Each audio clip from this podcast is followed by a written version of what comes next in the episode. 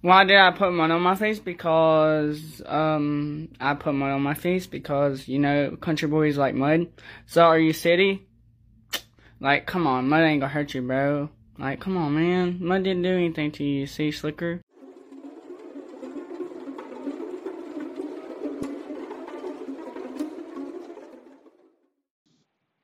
Oh my god. Hey. Hmm. Last episode wasn't long ago. I'm I'm taking like big breaks big breaks between in between all of these like episodes lately because we need new information and I'm kind of like draining draining out of them. So I'm taking it slow.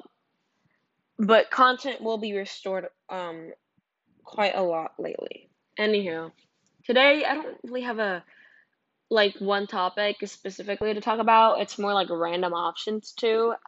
My podcast isn't like a specific topic or anything. Like there's like some crime podcasts or like comedy ones or like teenage thoughts, you know? No. Mine is like random things that I have in my head or just like found out about lately and you know want to share them. Disgusting things, good things, and medium things. Just like different a balance of like various things. And it's mostly things I just found out about. Or just things I know and I love and I like to talk about. Anyways, besides that, I think that like my fandom's name or what I call my fans will be garlics. That is not supposed to be quirky or anything. No. I don't know. I just feel like I mean, I'm not gonna give my fandom a name like an, a person's name because Danny already has that. You know, we won't be copying him. So I'm gonna call mine garlics for some reason. I, I I decided that and I put it in one of my episodes. Welcome back, garlics. So I felt like my ideas were put back together. Anyways, um, back to like the podcast part. Um, I don't have much to talk about, but one thing I do want to talk about is um, you know, y'all know eight passengers. Obviously, it, it, the topic has gotten more famous than famous, like not famous, but more known lately or around these years. But I remember watching it like with my best friend, like in like 2017 to 2016, and we would watch their videos and think like Chad is so freaking cute. But again, we were we weren't like we were stupid, but at the same time we weren't. Like I just don't think we knew about world problems, but um, we obviously know that that family is incredibly um weird, and not like a weird out kind of way. No, no, no. It's just like first of all, the family, the girl dated her like ninth cousin or like her like really like long lost cousin or something. I don't know. Which is really weird. Like even though you guys don't are like I don't even know how that person shows up in your family tree, but apparently it does. Either way, you're still like dating a relative. Which is kind of like weird. Like what can I say? These are like people that you would expect them to do this. Such like when Chad which I'm not saying what he did is right, but you know, that punishment was kind of harsh, man. Sometimes punishments make people act out more. Learning your consequences is going through the same thing the other person went through. They did quite the difference. Um, he told his brother, Russell, we're going to Disneyland tomorrow. Get ready. The dude got ready and everything, but no, afterwards, they weren't going ever. He just lied about it and told him, which is obviously wrong because if it's like a child. He obviously doesn't know, and he just fell for it, right? And then the kids start crying about whatever. And then the mom was like, I'm going to take away your phone. And by the way, she never gave it back. She just gave him a flip phone. He always had a flip phone, but I'm saying that um he still has one, which I think you know parents are different, and you know parent restrictions, whatever. But like your dude's like 16 or 17, and you you giving him a flip phone. And he also said, I don't have a lot of friends. I don't have much of a social life. I don't go out much with because I don't have any friends, right? And um, the way that she makes her children so uncomfortable in the camera, like when I think it was Abby, um, she was showing them, like she was showing the camera in her face, saying like her acne is like very bad. When the girl, you can see that she looks incredibly uncomfortable. And I'm saying that you're kind of a born, like you're born with a camera in your face all the time, so you never really adjusted to like a normal life, like a normal life of a kid. It's just like really sad and stuff. maybe just want to do other things, but your parents like won't let you because you have to be like, you know, because mostly the family channels, the people that make them make the money is the children because people think they're cute and it brings the family together. That's what makes them money. If the parents were doing a channel by the by themselves, not including the children or their family, um, they wouldn't have as much subscribers as they do now. And I'm trying to say that because it's true, my guy. Like, eight passengers is crazy, and things I've done too. I remember uh, when Julie went through her period, I believe, her mother was pressuring her to talk about it on the camera when obviously I wouldn't be comfortable with that. I don't think a lot of people would either. And having talks with them that should be private in a normal basis, but she didn't. There's no privacy and boundaries in this like channel. And all the family channels, there's like no privacy or boundaries.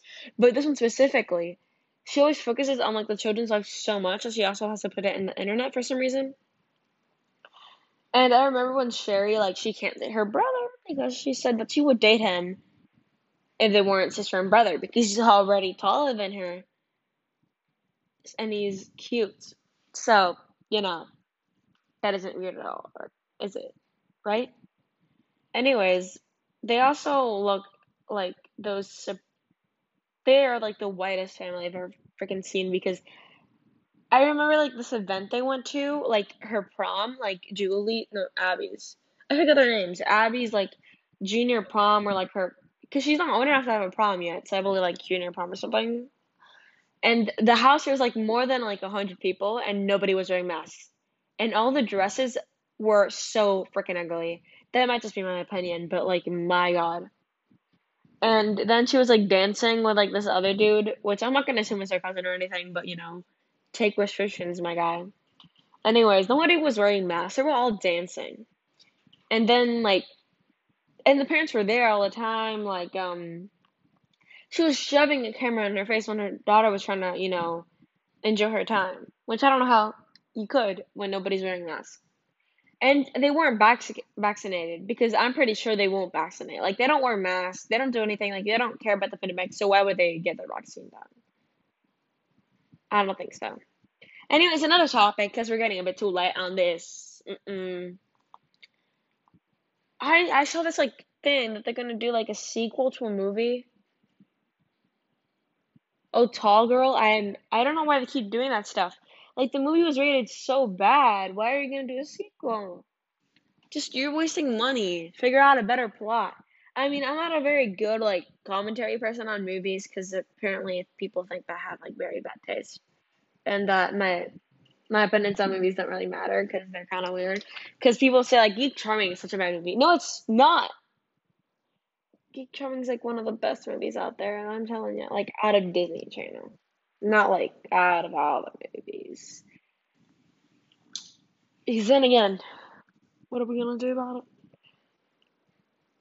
But like the movie, um,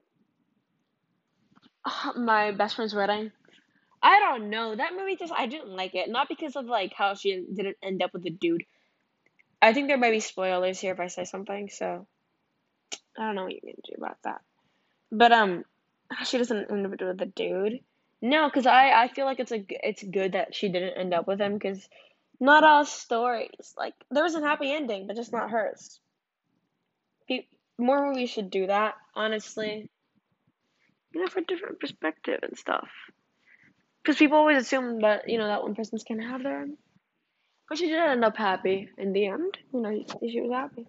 Now she made her best friend happy.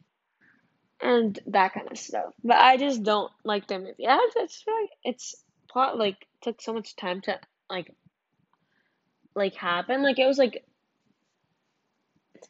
took a long time, I'm sorry. Anywho, Ugh, can I talk about now? Oh, I, I I'm gonna download Adorable Home again because I remember when I had it, I had a lot of trouble. Like in the part where you have to cut the cat's nails. No, not that one. That one's like hard, but I did do it. But the one that you stroke the cat, man, I hate them. And I hate especially the white cat. I forgot his name or her name, but um, when you stroked it, No. It, it was too hard, so I deleted it and I gave up. But now that it's on TikTok every day, I'm gonna download it again and try again. And whatever. Just wanted to say that this this is already nine minutes, and I don't want to make it too long because I know there's a lot of podcasts at like 58 minutes. It's like the normal time, but for me, I have like an average time lately. Before it was like only like two minutes. That's really short. I guess more the talking, more the time. Okay, I'm also planning to make more tiny cardboard cutouts. Like tiny, tiny. I don't mean like the ones Spencer already have. No, like tiny, like you know, like Barbie size. Basically, I already have a Sawyer Sharbino one and uh, a Christopher Wilde one. I was gonna do a Zane um, Bennett one, but no, there's like no full body pictures until his feet. They're only cut in half, like until like the end of his torso. So I'm not gonna do that, but mm, somebody else, like I can do Ash, but I'm pretty sure Laura won't want me to do that because apparently she doesn't like Ash very much. Ash is fine. By the way, I'm talking about H2O, just add water. The most original show that you should watch ever. hmm I'm not getting as much plays, so give it a play. I'm tired of being. I don't know how that Tom Valentine one got so many views. I didn't do anything. I didn't even promote it. It's probably because people agree with me about Tom. But that's okay. Because I want more views. Not views, but plays. Anyways, no interruptions today because my mother's at the grocery shop. So no interruptions. I don't know what to talk about now.